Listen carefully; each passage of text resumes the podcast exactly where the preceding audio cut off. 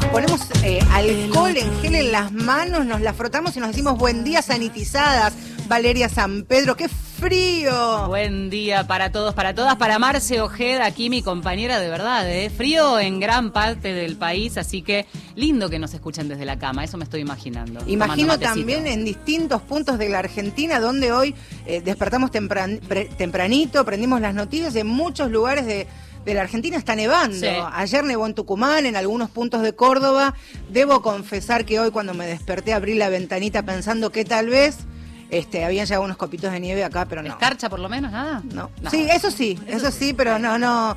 No me, no me hizo feliz la escarcha esa. ¿Cómo va, Vale? Necesitamos más. Bueno, aquí estamos. Hasta las 11 de la mañana nos quedamos en este programa que va a abocarse a hablar de eh, ellas y ellos. Es un grupo etario que nos interesa y muchas veces al hablar de problemáticas, por ejemplo, de eh, niños y niñas o de adultos mayores, sobre todo en el contexto de la pandemia, estoy pensando en donde fueron el foco de este, muchas preocupaciones y medidas, a veces se deja un poco de lado, ¿no? Esta etapa eh, adolescente en donde tenés una edad donde ya se manejan un poco solos, eh, son autónomos y pareciera que, ¿qué pasa en la cabeza de esos pibes y pibas? Claro, porque la llegada imprevista, abrupta, sorpresiva, incluso violenta de, de la pandemia por el coronavirus, los aislamientos más estrictos y luego algunos permisos, impactó directamente en los y las adolescentes donde cuando, y les pido también que hagamos un recuerdo, un esfuerzo para recordar cómo éramos al momento de ser adolescentes, la vida está por fuera de casa, es explorar todos los mundos habidos y por haber los cercanos y los más lejanos incluso. Bueno, eso se cortó de un día para el otro. Y por supuesto también, y también es un desafío para este programa, conocer e intentar bucear en las realidades de los adolescentes y hablar de manera federal, ¿no? Porque no es lo mismo un pibe en la capital, en la provincia de Buenos Aires o en algunas otras provincias donde tal vez tuvieron algunos permisos, por ejemplo, en las salidas y poder verse más tiempo con sus pares, sus amigos y con otros adultos también. El modo pandemia, que pareciera empezar a aflojar, también revela eh, un, costado. El otro es eh, indagar, y esto lo hubiéramos hecho de cualquier modo, indagar un poco en por dónde pasa la agenda de, preocupaciones, de temas de discusión, en un momento en el que, por lo menos en términos de este, políticas públicas, eh, debates, debates sociales, feministas, ¿no? Me refiero, están a la orden del día hay un montón de cosas que están pasando e inciden directamente en la nueva generación, que ya este, viene seteada de otro modo. Pensaba en lo que le está pasando principalmente a las pibas, ¿no? A las adolescentes, lo decía Vale, eh, las infancias, las niñas fueron parte, son parte de, de, la agenda pandémica desde que comenzó el aislamiento. De la misma manera, los adultos y los adultos mayores, pero en medio quedaron los adolescentes. Allí esa edad entre los 14 y casi 20 o un poquito más, que no estuvieron en el centro del debate, de la preocupación, del intercambio y de la escucha. Esto es fundamental, incluso aprendiendo a decodificar, a internalizar su propio idioma, porque también hay que estar atentos a querer aprender qué dicen, cómo y desde dónde comunican y qué están pidiendo. Totalmente. Bueno, de hecho, eh, la prueba está en que recién ahora empiezan a eh, volver a clases en Capital Federal. La semana que viene, ahora la semana que viene, volver a esa presencialidad que es mucho más que eh, reelaborar los contenidos y tener frente a frente al docente, sino ese intercambio que decíamos que ya se estaba dando. No estamos diciendo en este punto nada nuevo, pero es el puntapié sí inicial para empezar a indagar en lo más profundo. Son las redes sociales, seguramente, y también vamos a indagar en ese punto una manera en que han encontrado para comunicarse. Claro, los que tienen eh, el privilegio de tener una buena conectividad. No es así un recurso que tengan a mano quienes no tienen acceso a poder comunicarse con dispositivos móviles. Vamos a nuestra primera invitada que ha madrugado. Si a mí a los 24 me decías, un domingo, ponete el despertador a las 10 de la mañana y es activista, es militante, entonces el esfuerzo bien lo vale. Hablo de Naila Procopio, que es coordinadora de la Red Nacional de Jóvenes y eh, Adolescentes, parte de FAME, estudia psicología, tiene 24 años y hace 5 que es activista, que es feminista. Naila, ante todo, gracias por el madrugón o por despertarte más tempranito. Bienvenida y buen día. Valeria y Marcela, te saludamos. ¿Cómo te va?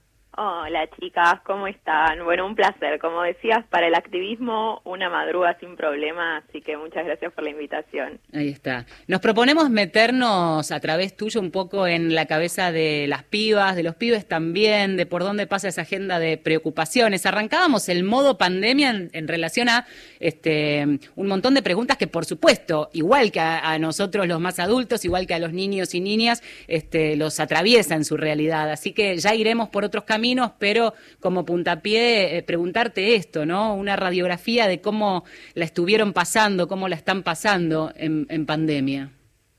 Sí, bueno, la pandemia fue, fue un gran desafío. La realidad es que yo creo que algo, digo, en todas las generaciones me parece que, sucede, pero que tiene que ver con, bueno, cómo construimos los vínculos y que quizás eh, transitábamos un montón de espacios propios, cotidianos, de todos los días, como por ejemplo, no sé, la escuela, eh, que era como ese lugar al que ibas desde temprano si cursabas a la mañana o desde el mediodía si cursabas a la tarde, ibas todos los días con tus compañeros y eso cambió rotundamente en cómo vivimos la educación.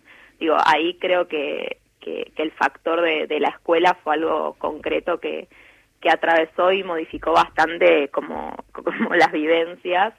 Eh, me acuerdo, no sé, al principio de, de la pandemia que había habido como como una gran exigencia hacia los adolescentes con, no sé, la cantidad de tareas o de las cosas que tenían que hacer y que quizás, no sé, cuando ibas a la escuela vos tenías las clases ahí constantemente y que la pandemia quizás redujo, mucho como la duración, quizás tenían, no sé, un meet breve con los conceptos concretos y después, bueno, un millón de trabajos prácticos que entregar creo que, que al principio eso se vio de forma como, como muy marcada y como con mucha presión, que después se fue como aflojando bastante eh, en ese sentido y bueno, fue un poco más, más amigable quizás. Y después tuvimos las burbujas, que, que, también si nos ponemos a pensar es como bastante loco, ¿no? Eh, uno está acostumbrado a que todo, toda la secundaria, por ejemplo, fuiste con todo tu, tu curso y de repente vas solamente con la mitad durante un montón de meses y con la otra mitad no. Entonces creo que, que eso podemos como marcarlo como un, fuerte cambio que nos trajo la pandemia.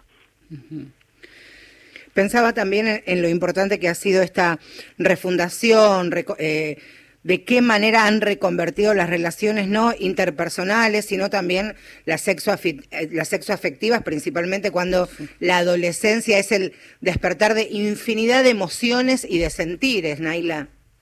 Sí, totalmente. Bueno, acá también, bueno, algo que, que en la pandemia surgió eh, mucho fue, bueno, el concepto de sextear, ¿no? De cómo nos relacionamos sexoafectivamente a través de dispositivos tecnológicos o del celular que esto, bueno, un poco con la pandemia creo que muchos adultos quizás fue como, ay, bueno, esto se está haciendo o esto se hace, y en realidad en términos de adolescentes era algo que ya existía, supongo en algunos adultos también, pero bueno, que la pandemia también trajo ahí como, bueno, el recurso disponible frente, frente a la lejanía.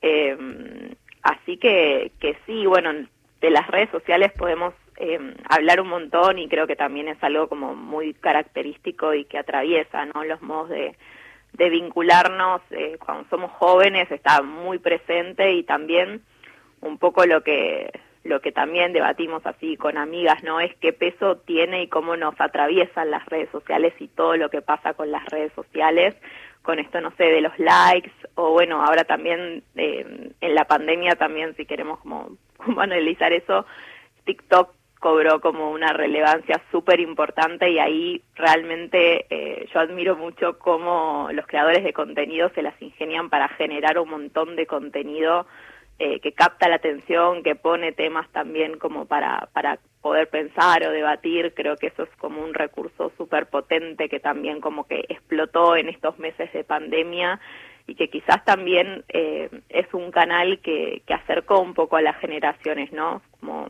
bueno, cuáles son las cosas que saben hacerles chiques o que les gusta transmitir o qué tipo de contenido generan y fue una plataforma que, que permitió un poco dialogar en torno a eso. Ahora, eh, pensaba que es interesante escucharte porque eh, ni siquiera siendo viejos, ¿eh? estamos en esa etapa de, adultos donde todavía podemos husmear nuevas redes sociales.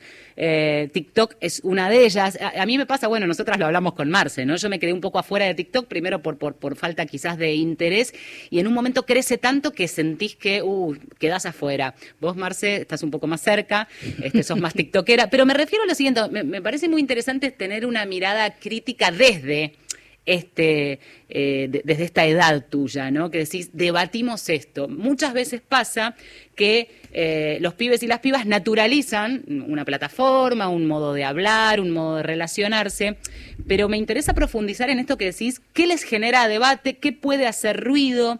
¿Qué pasa con esa virtualidad que el adulto, cuanto más grande, más lejos o más crítica hace de esta situación en donde los vínculos los tiene más aferrados a la idea del verse cara a cara y demás? Sí, sí, bueno, un poco digamos, mucha, por ejemplo, si queremos meternos en, en temas de, de violencia, ¿no? Como muchas veces pasa que por ahí se registran ciertos modos de violencia en la presencialidad, porque también, bueno, es lo que, a lo que más estamos acostumbrados de, de vincularnos, ¿no? Como modo de vinculación y a veces pasa que las redes tienen cierto poder del anonimato o de la distancia o de, bueno, no dejas de ser eh, tipear en una red social y quizás se pierde la trascendencia que detrás de la pantalla hay otro ser humano que siente que le afectan las cosas que suceden a través de esas plataformas y poder dimensionar eso y también, bueno, poder sentir, che, cómo me está afectando que me dejó de hablar, o che, la verdad pasó esto y no entendí, y se generan un montón de debates en torno a eso de, no sé, mandarte las capturas del chat con tal persona y che, vos qué pensás, o che, mira, venía hablando con tal flaco y de la nada me recolgó, de la nada me tiró esto, me reaccionó de esta forma la historia. Eh, digo, en cosas, yo siempre digo que en cosas de que, que nos tienen que llamar la atención y en lo que tenemos como que poner el ojo cuando no sabemos, es cuando algo nos genera intranquilidad. Si a mí me pasó algo, yo no sé si fue violencia, si no fue violencia, no entendí bien qué pasó, no importa. Si a mí eso que me sucedió me generó algo, incomodidad, incertidumbre, no me sentí bien, a eso es a lo que le tenemos que dar importancia. Ya solamente con eso, porque ahora muchas veces pasa que tenemos por ahí más en el discurso social el concepto de violencia, pero quizás todavía nos falta, ¿no? Bueno, como poder identificar en nuestra realidad cotidiana si eso efectivamente es, podemos nombrarlo como violencia o no. Bueno, quizás podemos darnos el tiempo de ver si lo podemos nombrar así o no, pero sí siempre tenemos a la mano y cerca cómo nos sentimos. Y eso es a lo primero que le tenemos que dar importancia. Y por ahí también está bueno, y esto es algo que, que hacemos bastante, ¿no? Como, bueno, che, si no sé, lo comparto con alguien, lo charlo con alguien, busco ahí como el apoyo en una amiga, en alguien de confianza, y ahí también se generan como, bueno, quizás eh, otra amiga te cuenta una experiencia, pero en términos de redes sociales y de vínculos, está, por ejemplo, esto de, de la responsabilidad afectiva y el, el gostear, que por ahí es un término que... ¿Qué es el gostear? Claro. ¿Qué es gostear a alguien? Gostear a alguien es cuando, por ejemplo, vos venís hablando con alguien, así frecuentemente o no, pero bueno, como que ponele que empezaste algún tipo de vínculo virtual eh, y de repente de la nada, sin aviso, sin que me dé nada, te deja de hablar, te deja de contestar, desaparece. Mm. Sin bloquearte, digamos. Claro, es como bloquearte, pero sin la necesidad de que sea un, bloqueo efectivo. Es como si de la nada... Fantasma, ghost. Claro como que de la nada la persona desaparece y esto es algo que, que pasa mucho en redes porque es muy fácil contestar y también es muy fácil desaparecer, ¿no?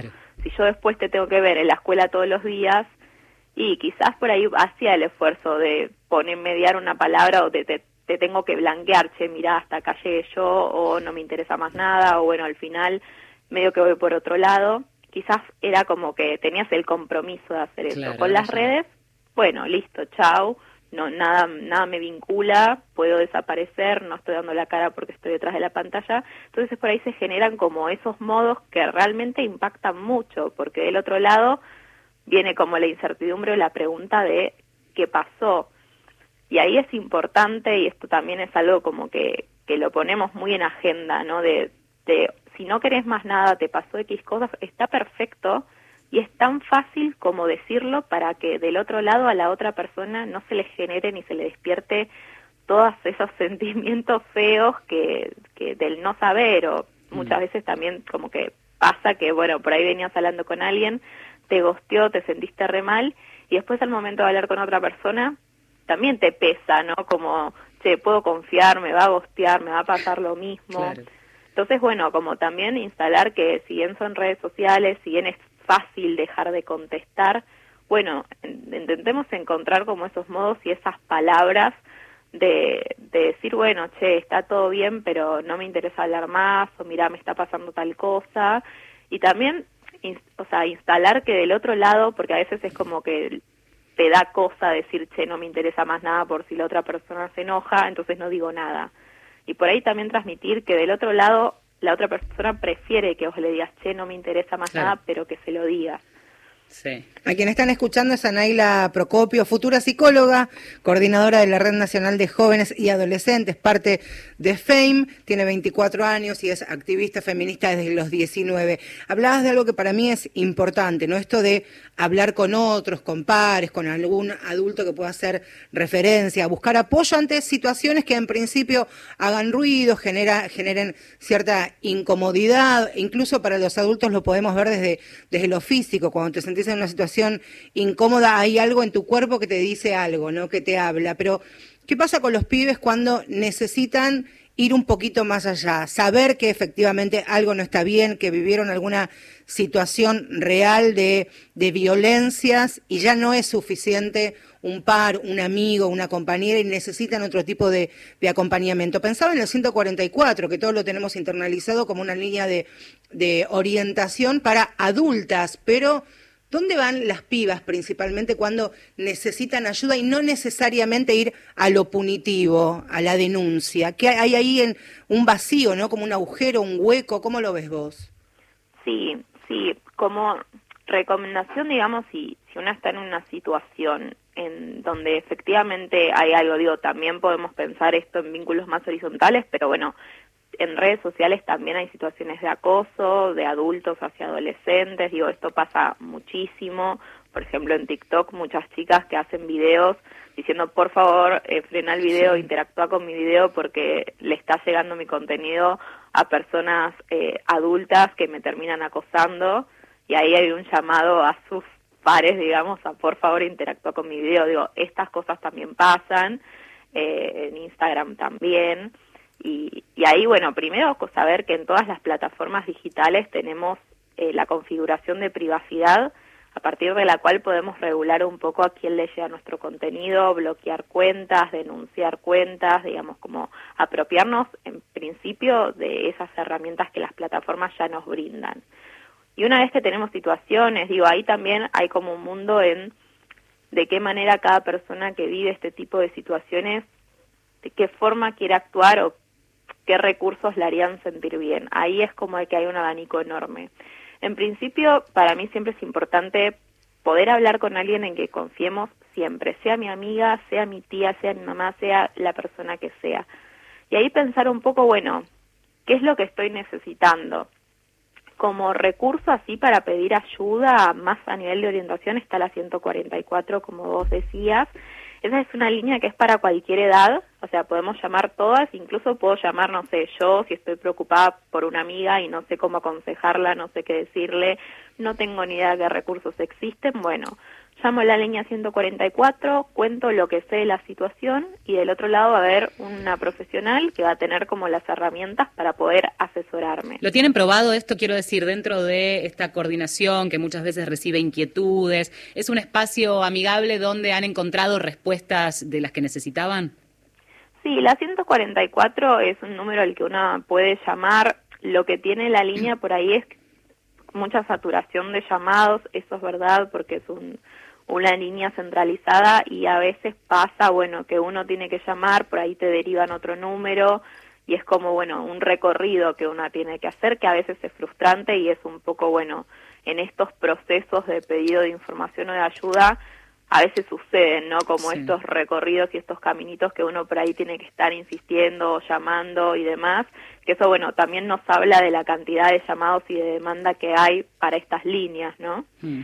Pero también muchas cosas de, de lo que sucede cuando hablamos por ahí de, de adolescentes y de jóvenes, que es un poco lo que en nuestros talleres o en nuestros conversatorios sale mucho, que quizás, bueno, a mí me pasó una situación pero no me interesa llamar a la 144 porque lo veo algo como más institucional o algo más formal y lo que yo estoy necesitando quizás es un grupo más de contención o un espacio de escuchar otros relatos y testimonios que les haya pasado lo mismo que a mí y compartir un poco cómo nos sentimos, qué pudimos hacer, qué no pudimos hacer, qué nos hubiera gustado hacer y en ese momento no tuvimos los recursos, qué me hubiera gustado a mí saber en ese momento que no supe y por eso se lo quiero transmitir a otra chica para que tenga estas herramientas.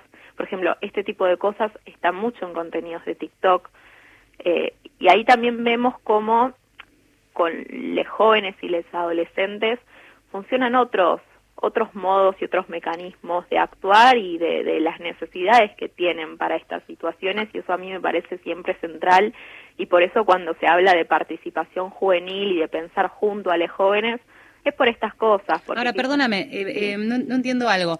Eh, entiendo que las redes sociales en general, en particular TikTok, pero en realidad cualquiera de ellas es más em, de generar contenidos o de utilizarlo como una plataforma para decir algo, ¿no? O opinar o lo que sea. No tanto de intercambio y mucho menos en un ámbito público. Me quedé pensando en lo que mencionabas de los conversatorios. ¿Qué alcance tienen? ¿Cómo se pueden sumar quienes quizás estén escuchando? O un padre o madre que diga, ¿por qué no te metes en esta página? Acá hay conversatorios. O hay ámbitos, quizás no lo conozco y estoy hablando cualquier cosa, pero por ahí me decías, en TikTok van a una sala de conversación que es privada, pero eso entiendo que no existe. Entonces, cómo encontrar un recurso para abrirse, pero que no sea público, ¿no? Esta cosa de que todo el mundo tiene algo para decir y otro lo ve, sino al revés, un poco el camino inverso. Esto del conversatorio me pareció súper interesante. Sí, bueno, en Ratnac solemos hacer eh, como con propuestas temáticas específicas conversatorios sobre distintos temas. Muchas veces es como, bueno, como un lugar para encontrarnos y ver qué opinamos los jóvenes sobre determinadas situaciones, relevar un poco qué necesidades hay y por ahí pensar en conjunto alguna acción. Eso lo pueden encontrar en nuestras redes sociales, en Instagram fundamentalmente, que nuestra cuenta es red.nac ahí solemos publicar como las convocatorias a, inscribirse a estos conversatorios y mandamos eh, por privado a cada uno el link para que se puedan conectar, así que ahí siempre va a estar actualizada toda la info. y así hay otras también organizaciones, asociaciones de la, de la sociedad civil que invitan, que participan. Y estos conversatorios me parece, me parece interesante, Naila, que me cuentes si luego que hacen un relevamiento, ven los puntos en común de preocupaciones, de incertidumbres, de, de cosas que a los pibes los incomodan. Eso después ustedes lo pueden acercar a quienes en definitiva debieran estar por parte del Estado para implementar políticas públicas, políticas de cuidado, políticas de atención o contención, o lo que se hace es continuar con esta red este, entre las asociaciones. No, sí, hay, hay de todo, hay de todo. De hecho, bueno, con la Dirección de la Mujer de Ciudad en su momento hemos hecho reuniones por situaciones que, que nos llegaron y que creímos necesario por ahí tener como una conversación más personal en su momento eh, y varios llamados telefónicos, digamos. Eh, tenemos también un vínculo con, con las autoridades, por ejemplo, a nivel de la Dirección de Adolescencias y Juventudes, formamos parte de distintos espacios que tienen y a los que llegamos también un poco como, como estos relevamientos o bueno, también en distintas instancias a las que accedemos como REPNAC o como FEIM, eh, en diálogo con autoridades y con otras organizaciones, también llevamos como estos que terminan siendo posicionamientos y necesidades ¿no? de los jóvenes en determinados temas. Siempre buscamos como las dos cosas, por un lado como todo el activismo más horizontal, entre jóvenes y por otro lado, bueno, ¿qué hacemos con esto y de qué manera podemos incidir en la agenda también, ¿no? Y generar como alguna especie de, de recurso concreto, de, no sé, hacer recomendaciones. Eh, tenemos ahí como, como esos dos intereses marcados. Naila, te agradecemos un montón este contacto con mujeres de acá, ¿eh? No, muchas gracias a, a ustedes y la felicito por todo lo que hacen. Fuerte abrazo, Naila. Un beso. Vale, hablamos ahora, antes de ir a la música, solamente si me permitís un, un apunte. Hablamos de conectividad, de conexión, de internet, de dispositivos, pero en la Argentina hay una, una realidad muy, pero muy preocupante, que los datos son oficiales. El INDEC, el Ministerio de Educación de la Nación, en la Argentina, en nuestro país, se cuenta aproximadamente con 36 millones de accesos residenciales a Internet. Pero la mitad de estos accesos están concentrados, y no se sorprendan, en la ciudad de Buenos Aires, en la provincia de Buenos Aires. El 36% de los hogares en la Argentina no tienen computadora, casi el 10% no tienen acceso a Internet. Y en lo que tiene que ver con los pibes de 13 a 17 años, cerca del 42% de estos chicos no tienen computadora. El 9,2% no tienen conexión a Internet y el casi el 12% no poseen teléfonos móviles. Sí, suena anacrónico, pero no, es también una realidad, parte de la realidad dura de eh, algunos rincones de nuestro país, no tan lejos, muchos de ellos. ¿Y qué pasa con esa porción de eh, pibes y pibas, apuntando a este programa, que quedan también afuera? ¿Qué otras preocupaciones, qué otras necesidades les aparecen sin ese ancla que muchas veces puede ser salvadora y que es la de la conectividad? Ahora sí. Claro que sí. Mira lo que te traje. ¿eh? La reina del trap. Me gusta. Llega Kazu con mucha data. Hola, hola. Te la mi contestador. Si no te atiende el teléfono, seguro que no quiero hablar como perra. Y de toda la mejor. En tu vida no vas a conocer ninguna pibita como yo. Esos negocios ya no me interesan. Si hasta hace poco pichamba. Tengo la pa' que si no de la mesa interrumpiste mientras contaba. Pero no tarada. Debería ser abogada. No se me escapa ninguna jugada. 980K, solo en enero va. En el año son 100 más. Llueve money, quiero más. Quiero más, quiero más, quiero más. Él me llama, dice quiero más. Quiero más, quiero más, quiero más. Para usted que ya no. Hola, hola. Te la mi contestador. Si no te atiende el teléfono, seguro que no quiero hablar como perra.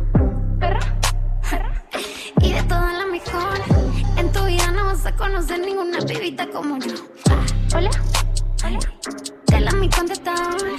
Si no te atiende el teléfono, seguro que no quiero hablar como perra. Y de toda la mejor. En tu vida no vas a conocer ninguna pibita como yo. Que lo haga como yo. Que tenga lo que yo. Me vive tirando, pero intentando hacerlo como yo. Eh, largué tanta data que toda tu gata me odiaban y me rinden culto. Ella se pone sata si le hablo de plata y convierten al agua el insulto. Me miran como si estuviera loca y que a callarle la boca ya me acostumbré. Actuando como si supiera menos lo que sé. Yo no peleo por cuero, mami, quédate con él. Yo lo probé, lo descarté, no era para tanto.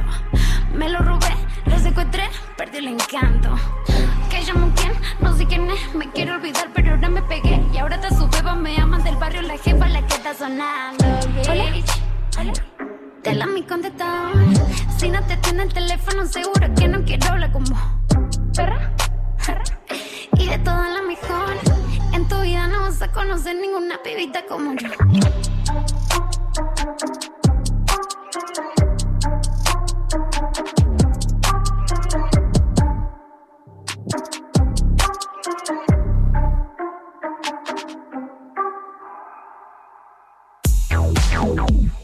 Domingos, de 10 a 11.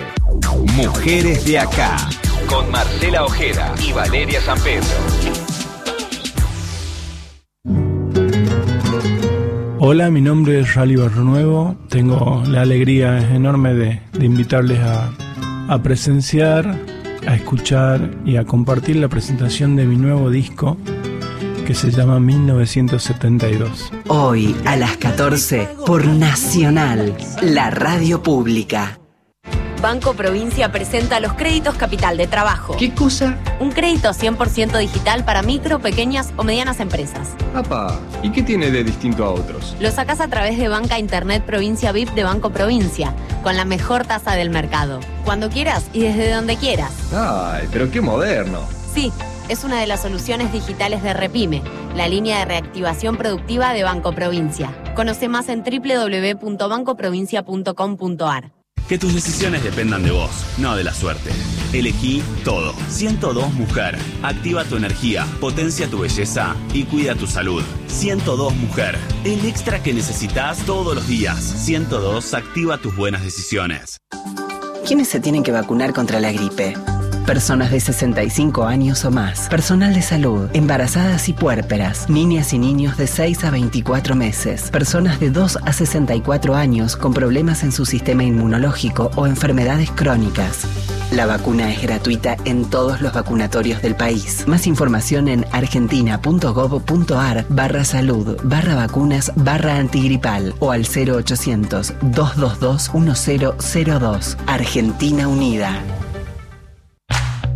Si vas a tirar plásticos, cartones, vidrios, metales o papeles, llévalos siempre limpios y secos al contenedor verde o punto verde más cercano, o entregáselos en mano a un recuperador urbano. Para saber más, entra a buenosaires.gov.ar barra reciclables. Buenos Aires Ciudad. Lo que llega. Estación Piazzola. Víctor Hugo.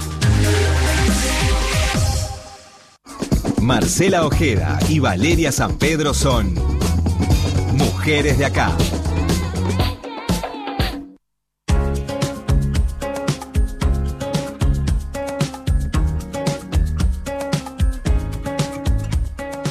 Eh, haciéndonos compañía por sexto año consecutivo. Este año, los domingos hasta las 11 de la mañana. Y aquí, Vale, nos hemos propuesto, aunque siempre eh, solemos, por supuesto, y como me gusta decir a mí, tirar anclas, en lo que les pasa a los pibes, a los, a los adolescentes. Este programa principalmente los tiene como protagonistas, ¿sí?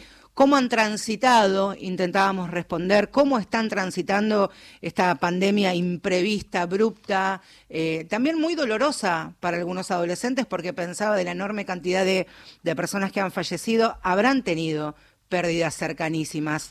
¿Cómo los habrá afectado eso?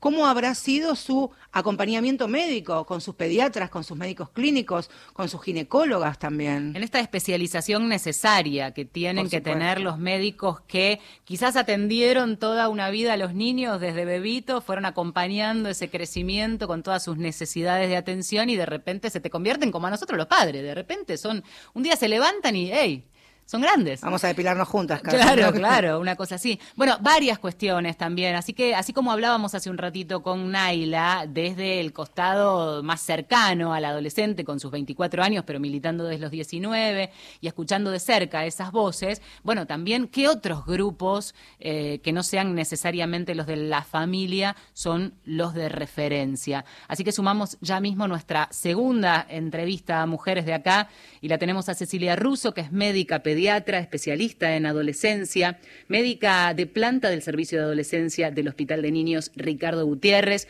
Hola Cecilia, buen día. Marcela y Valeria, te saludamos. Hola, buen día, ¿cómo va, chicas?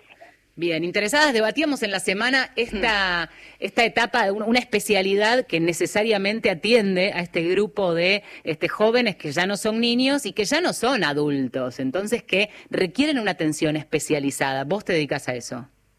Claro, hace unos años trabajo en el servicio de adolescencia del Hospital de Niños, que si bien es Hospital de Niños, recibimos eh, pacientes, digamos, entre 12 y 19 años y ya pasada esa edad los derivamos a, o intentamos derivarlos al servicio de adultos. Tenemos algunos que se nos acerencian y... O sea, que 12 a 19. Espera, estoy anotando porque ¿cómo es esa transición? O sea, a los 12 ya pasan a ser esto, digamos, preadolescencia y terminás tu relación con la médica pediatra o se hacen interconsultas. ¿Cómo se hace esa transición? Medio artesanal, como la, como la mayoría de las cosas. eh, hay como un, hay como algunos límites que nosotros ponemos institucionales por una cuestión de la organicidad y la organización del hospital, porque si no, eh, bueno, es más difícil de, de gestionarlo, digamos. Pero a partir de los 12 años se supone que se debieran atender en el servicio de adolescencia. Lo lógico sería que, y bueno, más o menos a los 11, el pediatra que viene siguiendo ese paciente le va diciendo, mirá, que el año que viene, cuando cumplas 12, vas a tener que ir al servicio de adolescencia. Ese es un poco el laburo que se va haciendo eh, desde el pediatra que lo viene siguiendo desde chico. Te escuchaba vos que decías que los viene siguiendo las familias desde chicos. Mm. Si es el caso de un paciente nuevo, bueno, directamente viene al servicio de adolescencia por edad. Por la edad que tiene. Pensaba también que eh, te- tenés al pibe que te lo, lo- te- hablo y hablo y hablo, porque claro, tengo uno que está ahí al borde. Segundo programa consecutivo que casi hacemos Que consultas. acaparo, claro. eh, Aprovechamos No, el no, programa no. para hacer No, consultas. está muy bien. No, Dale, porque dale. lo que pienso, o sea, ya, ya de por sí es una edad difícil y de repente decís, bueno, me pongo a buscar un especialista este, que no es, te da contención una médica que acompañó todo ese crecimiento y de repente es soltar casi casi para el adulto entender que hay que soltar también al pibe, ¿no? Pero está bueno, vos sabés que es, es muy interesante ese corte cuando en la familia entienden que bueno, que el pibe puede tener un espacio privado, que hay ciertas cosas que son del ámbito de su privacidad, que no necesariamente piensa lo mismo que el resto de la familia, que está bueno una búsqueda individual de un montón de cosas, pero eso es el laburo del adolescente, el laburo psíquico del adolescente, un poco separarse de los padres, tomar lo que lo que le va bien y cosas que no. Bueno, todos no somos distintos a nuestros padres, gracias a Dios. Eh, en lo bueno y en lo malo, y esa es la búsqueda personal y esa libertad y esa privacidad que uno le da en la consulta al adolescente es lo que hace la diferencia por ahí con el seguimiento pediátrico, en el cual el pediatra está como acostumbrado a hablar del padre. No sé si te ubicás la consulta que te hablan a vos. Sí. Como madre. O directamente te metes. No, le pasa eso, sos exégeta del pibe, claro. Sí, sí, sí, sí. Y el, y el pibe te prende el celular y está, qué sé yo, en TikTok, lo he escuchado recién a Naila, mirando algo y vos estás intentando hablar. Bueno, ese corte y esa diferencia en el seguimiento me parece que también empodera a los pibes de entender, eh, bueno, esta, la diferencia entre ser niño y ser adolescente, que hay ciertas cosas de las que se tienen que hacer cargo, empezar a hacerse cargo de lo que es la salud, el cuidado de su propio cuerpo, tomar ciertas decisiones, porque vos no vas a estar ahí cuando tengan su primera relación, es así. Entonces que hay ciertas cosas que hay que empoderarlos como para que tomen conciencia que son los responsables de muchas cosas de su salud y que hay una transición en la cual, bueno, mientras vos no podías, yo me ocupaba, pero a partir de ahora sos vos el que tiene que empezar a tomar ciertas decisiones. Vos elegís qué comer, con quién salir, qué tomás. Entonces hay un montón de cosas externas que empiezan a ayudar al pibe y a la familia a atravesar esa, bueno, ese trabajo que uno va haciendo de la autonomía y de tomar las propias decisiones y hacerse responsable de sus propias elecciones y decisiones. Por supuesto que es acompañado. Uno si un pibe de 12 les dice, bueno, listo, chao, tu mamá nos espera afuera y que venga otro día. No es eso el laburo que uno hace, ¿no? Entiende como la adolescencia como un proceso de autonomía progresiva en el que entra figurativamente, ¿no? Al servicio, un pibe acompañado por su padre y se va haciendo adulto, DNI, responsable, mayor, firma sus decisiones a partir de los 16, absolutamente autónoma. Cecilia, ¿y, y qué pasa en este proceso de autonomía progresiva que es la adolescencia y en el medio como un rayo cae la pandemia, el aislamiento? ¿Cómo ha sido las consultas que te llegaron con quienes ya eran tus pacientes y los nuevos, los que llegan a- al consultorio? ¿Con qué nuevos pacientes nuevos dio la resignificación de que lo que ha significado la pandemia para todos? Es que fue para todos, fue como, no sé, como un tsunami, ¿no? Realmente es una pandemia, es un hecho inesperado, donde hay como un miedo a lo externo, a enfermar, a morir, a lo que pase afuera. Entonces de repente fue muy difícil la vivencia para las personas que viviendo en sus, pongamos, hogares, su núcleo, ya la, la vivencia era muy difícil. Entonces no es lo mismo una familia donde, por supuesto, es difícil encontrar la identidad, la autonomía, la independencia, la privacidad en un departamento, por ejemplo, porque están tus viejos al lado escuchando todo el tiempo lo que decís. Entonces muchos pibes optaron, por ejemplo, por la nocturnidad, que es circular la noche. Bueno, me levanto a las seis de la tarde, cuando ya mis viejos terminaron de laburar, qué sé yo, Ah, se hacen la leche, almuerzan a las no sé, 12 de la noche, están toda la noche despiertos, nos pasó un montón eso, ¿eh? Tienen que estar toda la noche despiertos, hablando con sus amigos, jugando en red, metidos en redes sociales y se iban a dormir cuando los padres se despertaban. Como esta necesidad de tener un espacio propio y autónomo. Como si hubieran ido a la escuela, digamos. Claro. ¿Entendés? Sí. ¿Cómo se trabaja mm, o qué consejo se puede dar, pienso, em, cuando uno tiene asociado el ir al médico con un problema específico, con un dolor, con una patología, em, en tiempos en donde la recomendación era guardarse lo más posible? Es decir, hay, hay un montón de consultas que podés patear. Cuando se trata de adolescentes que además van ahí como cambiando un poco los modos de comunicarse, la personalidad y demás, ¿A qué cuestiones conviene estar atentos como padres y madres eh, al momento de decir, bueno, amerita consulta? Uh, qué difícil. Mira, nosotros también transitamos como médicos esa situación de tener que aconsejar a los padres que por esto vení, por esto no, porque realmente es muy difícil. En un primer momento nosotros tuvimos los consultorios vacíos, o sea, el hospital era fantasma, no había nadie. Y en septiembre, cuando se abrieron las restricciones, empezamos a ver, eh, como viste, cuando se, se pudo circular más, la llegada de pacientes muy mal. Nosotros lo que empezamos a ver, tanto desde el hospital como en los consultorios, muchos pibes con crisis de ansiedad, insomnio, lo que te estoy contando, pibes que estuvieron durante seis meses viviendo de noche y durmiendo de día, insomnio, trastorno de la conducta alimentaria. O sea, vimos cosas como muy complejas y de, pato- de patología, de salud mental muy grave.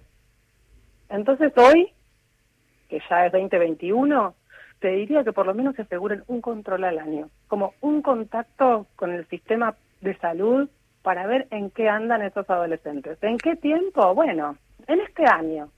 Porque si no son dos años en el que no hay un contacto con el exterior y que se pueda monitorear el estado de salud, entendiendo la salud como salud integral, no como únicamente salud física y las vacunas, sino viendo cómo se está alimentando ese paciente, cómo puede transitar a la pandemia, ver que no hayan pare- aparecido estas cosas que te digo, crisis de ansiedad. Tenemos un montón de pacientes que lo han pasado muy mal.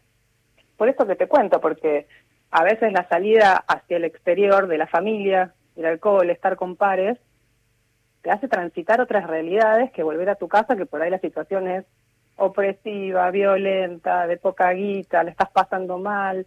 Entonces, el no poder salir generó mucha patología de salud mental. Entonces, yo creo que hoy lentamente está bueno que los pibes retomen el contacto con el sistema de salud.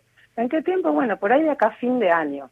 Y creo que lo que no se puede patear es si ves a tu pibe que está aislado, que no tiene contacto con sus amigos, que no tiene ganas de salir, que está irritable, que está subiendo mucho, bajando mucho de peso, porque también estamos viendo muchos trastornos de la conducta alimentaria. O sea, yo lamento transmitir como la parte patológica, ¿no? Porque también hay otra parte muy vital de los pibes que cuando se abrieron las restricciones empezaron a verse, circular por las plazas, juntarse, andar en bicicleta.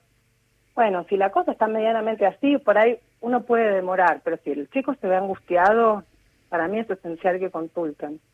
Porque cuanto más tarde lleguemos ahí, por ahí vemos ya la cosa más grave.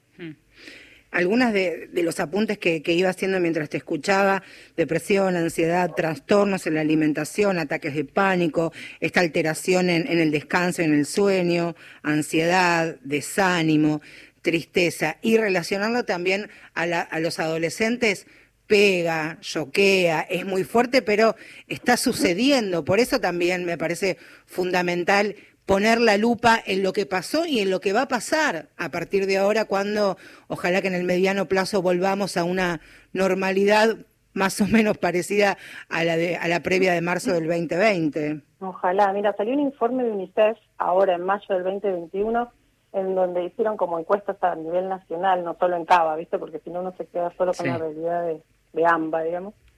En donde habla del impacto en la salud mental de los adolescentes. Y bueno, es, es un está, es- está buenísimo porque lo ponen números, eh, hacen encuestas como en casi 800 pibes entre 3 y 18 años y claramente marca como en la franja de, lo- de la adolescencia hubo muchísimas más consultas, como un 20% más de consultas en cuanto a salud mental por el malestar que transitaron los pibes. Entonces, a eso llamo, a que estemos conscientes. A veces los adultos estamos más preocupados por el laburo, porque hubo alguna situación, eh, como vos contabas, de salud en la familia. Por supuesto que hubo mucho malestar en cuanto a la inestabilidad económica, el encierro.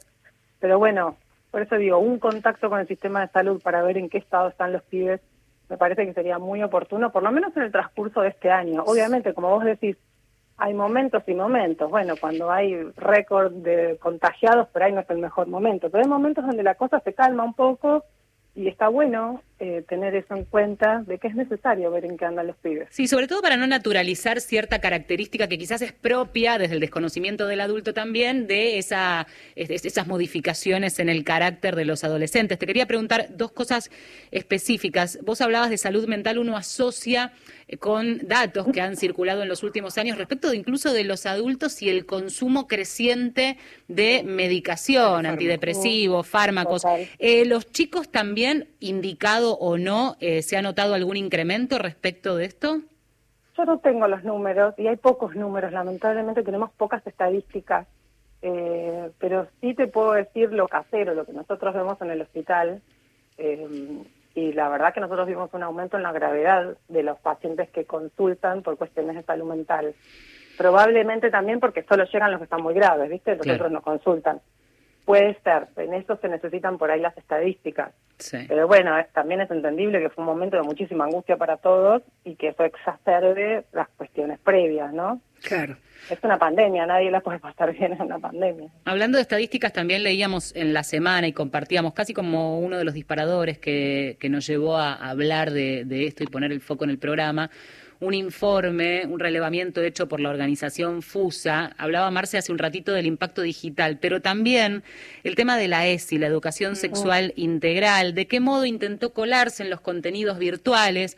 Mi pregunta es, ¿Qué pasa cuando se cuela un contenido de salud sexual? Estoy pensando ahora ya en adolescentes, no en los niños, en donde los contenidos adaptados para la, la primera parte de la, de la escuela son más livianos, si querés. Digo, cuando se meten con temas un poquito más jodidos, si querés, este, y eso hacerlo en la virtualidad, eh, no solo eso, sino que además solo un 2%, según las estadísticas, recibió ESI. ¿Tiene un impacto en el consultorio cuando el chico se encuentra frente a frente con su médico, con su médica?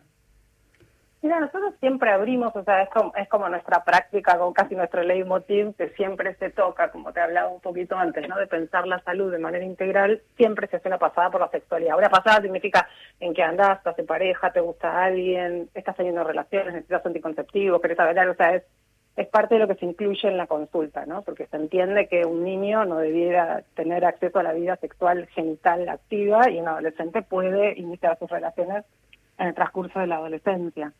Nosotros por ahí no vemos ese impacto, esa diferencia, pero sí recogemos, como vos bien decís, eh, que no hubo nada en estos dos años de ESI en los colegios. Como, no, sí, yo te, pibas que empiezan con su menstruación, pero sí, yo tendría que haber tenido ahora en séptimo, en primer año, qué sé yo, la charla, pero no hubo porque, bueno, como estábamos en pandemia, como que hubo pudor, como vos decís, de tocar esos temas de manera virtual y los veo como más este nada, más necesitados de eso justamente porque no cumplió ese rol la escuela que en los últimos años venía ayudando, ¿viste? Venía venías hablando con los pies y te decían, sí, sí, ya me hablaron de anticonceptivos, sé lo que es la menstruación, o sea, bastante mejor de lo que era la, la época de los dinosaurios, digo yo, hace 20 años, pero bueno, claramente en los colegios eligieron evitar ese tema, pero bueno, nosotros vemos que al- a lo largo de los años, desde, desde que la ESI incluyó, por ejemplo, tratar el tema de abuso sexual, es abismal la diferencia del empoderamiento de los pibes en poder denunciar situaciones de abuso intrafamiliar. Y en este tiempo de pandemia, por ejemplo, donde nos consultaban poco, muchas consultas, para nosotros eran, son muy graves, ¿no? Pero muchas consultas han sido de abuso sexual, de abusos sexuales que saltaron, como los pibes no se podían ir, empezaron a develar cuestiones de abuso sexual, contarle a los padres lo que había sucedido eh, por estar encerrados, digamos, en casa por ahí con el abusador. Así que para nosotros, gracias a Dios que existe la ESI, para nosotros no, para los pibes, para la sociedad en general, ¿no? Que nos ayuda un montón o empodera a los pibes en poder hablar de estas cuestiones o limitar cuestiones de abuso. Quien está hablando es Cecilia Russo, es médica pediatra, especialista en adolescencia y médica de planta del Servicio de Adolescencia del Hospital de Niños Ricardo Gutiérrez. Cecilia, si bien trabajas en la capital, por supuesto, eh, descarto que tenés intercambio con colegas, con compañeras de distintas partes de la Argentina, eh, y es verdad, la lupa generalmente está puesta en lo que ocurre acá en el AMBA, ¿no? Capital Federal, parte del conurbano, pero en este intercambio, si es que si es fluido con otras compañeras y colegas de distintos puntos del país, es más o menos el panorama similar a lo que vos relatás y ves en tu servicio y en, y en el consultorio, o hay algunas diferencias de acuerdo a la región de, de la cual te hablen o te intercambien? Mira, hemos tenido por ahí pacientes de Jujuy, con él, ¿eh? Digo, ni siquiera los intercambio de colegas, sino con pacientes, que un poco nos relatan lo mismo, y acá te hago el mega culpa del sistema de salud, eh, pibes con mucho malestar que llegaban a los sistemas de salud y te dicen, mira, el sistema de salud está cerrado, no te pueden atender, iba al psicólogo y el psicólogo me dejó de atender por la pandemia. Eh, yo también lo que escucho en todos lados y en muchos pacientes es más difícil se ha vuelto el, el- el acceso al sistema de salud por cuestiones obvias, ¿no? Porque si tienes un tipo muriéndote al lado, es difícil abocarse a otro tipo de malestar que no es me voy a morir mañana, ¿no? O sea, se entiende. Pero me parece que también eso agudizó y recrudizó un montón de malestares y dejó un montón de pacientes sin atenderse que requerirían atención. No sé si se Sí, entiende, ¿no? Como, sí. como la consecuencia de, eh, de este haber cerrado los sistemas de salud, lo escucho mucho en todos lados, y sí estas inequidades entre Cava, sistema público, sistema privado, las villas, los barrios, ¿no? Eh, las posibilidades de acceso según a donde uno vive y cómo transitó la pandemia según, ¿no? Es- es- estas posibilidades de acceso, no fue lo mismo, vos lo decías, ¿no? La conectividad y la posibilidad de conectarse con amigos para un pibe que tiene celular, tiene internet, tiene redes sociales, por lo menos de manera virtual, sana o no, estuvo en contacto con sus pares. Y pensaba, hay una estuvieron más aislados. una realidad bien, bien cotidiana, Vale, ya te, te dejo, que acá, en la ciudad de Buenos Aires, no es lo mismo un chico que tal vez sea vecino del barrio donde está el hospital Ricardo Gutiérrez que un pibe que vive Matadero, Soldati, Lugano y que los viejos durante toda la pandemia no pudieron dejar de laburar o en casa de familia o el papá haciendo alguna changa, si es una familia con papá y mamá, ¿no? A eso me refiero. Y el pibe tal vez se tuvo que poner al hombro eh, la crianza y el acompañamiento de sus dos o tres hermanitos. Digo, también esa es una realidad donde en qué lugar queda el cuidado eh, de la salud, entendiéndola de, de manera integral, un pibe que se ha tenido que poner su familia al hombro para darle la mano a sus viejos que tuvieron que salir a, a buscar la guita para el día a día, ¿no? Yo creo que las inequidades han sido como mucho más marcadas en la pandemia, digamos, como que vinieron a poner bien a la luz la- las diferencias y las inequidades y los malestares intrafamiliares obviamente se volvieron insoportables porque uno tuvo que estar encerrado en un lugar donde no se aguanta. Cecilia, una cortita que estamos ya por terminar el programa, pero imagino consultorio, trato con los adolescentes. ¿Están inquietos por la vacuna? Porque en este esquema todavía está un poquito lejos, Claro. aunque empieza, el jefe de gabinete en las últimas horas decía, imagino hacia diciembre una Argentina toda vacunada, ¿eso incluye a los pibes? Es que en realidad hay una sola vacuna aún. ¿Qué más escuchan? La verdad que los pibes han transitado en ese sentido en el sistema de la vulneración personal, la posibilidad de morirse los pibes, mucho menos. Entonces claro. me parece que en eso están más relajados. Ahí está. Sí hay muchos que te dicen que tienen miedo de llevar la enfermedad a su casa, ¿no? A su familia. Pero Bueno, por ahí temen menos por su salud personal que por la de las familias. Ser consciente de, de los cuidados. Te agradecemos un montón, Cecilia. Un gusto. Vos eh, atendés particular también. Escúchame, vive cerca de tu casa, ¿sabes qué? No le pases a Gustavo, nuestro productor, los días que tenés consultorio, porque te va a llegar ella primero y después Todos te va a llevar y después te va a llevar al pibe. No es que va a ir con, va a ir ella primero. Así que, este, bueno, bienvenida al programa. Cuando queremos a alguien ya está, es parte de este club. Cecilio, fuerte abrazo y gracias. Beso enorme, chicas. Adiós. Chao. Te pusiste colorada y cuando te pones colorada es porque sabes que tengo razón. Calla, escucha música. Llega Niña. tesoros debajo del árbol y del gorrión. Sueña sueños sinceros bajo un cielo de liberación.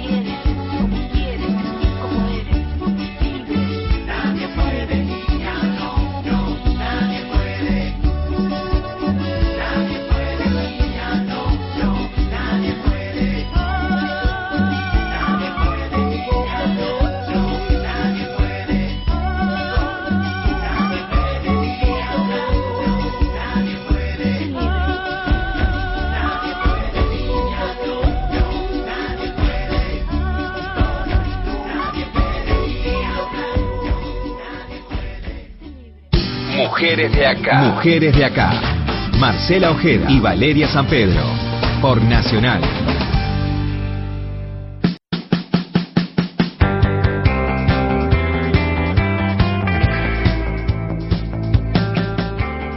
Me encanta esta cortina final de Nina Polverino, mientras los chicos, la música de Lucas Martí, que nos acompaña sobre el estribo de este programa. ¿Hicimos? La operación técnica, Luciana Ballarino, como siempre, a cargo de todo lo que es esto. Todo, todo está La puesta al aire de este programa que produce Gustavo Kogan y que Gustavo hacemos Cabán, que ha tenido mucho frío porque no se sacó, bueno, no tiene ni un pelo tonto, no se sacó la capucha en toda la No mañana. tiene ni un pelo. No tiene, claro, no tiene un pelo. Estuvo ahí, mucho frío, lo estamos pasando bárbaro acá, ¿eh? Divino. Marcela Ojeda en la conducción de este programa. Y Valeria San Pedro en la conducción de este programa. Nosotras nos reencontramos con ustedes el próximo domingo a las 11. Ahora se informan. Tengan buena semana. Adiós.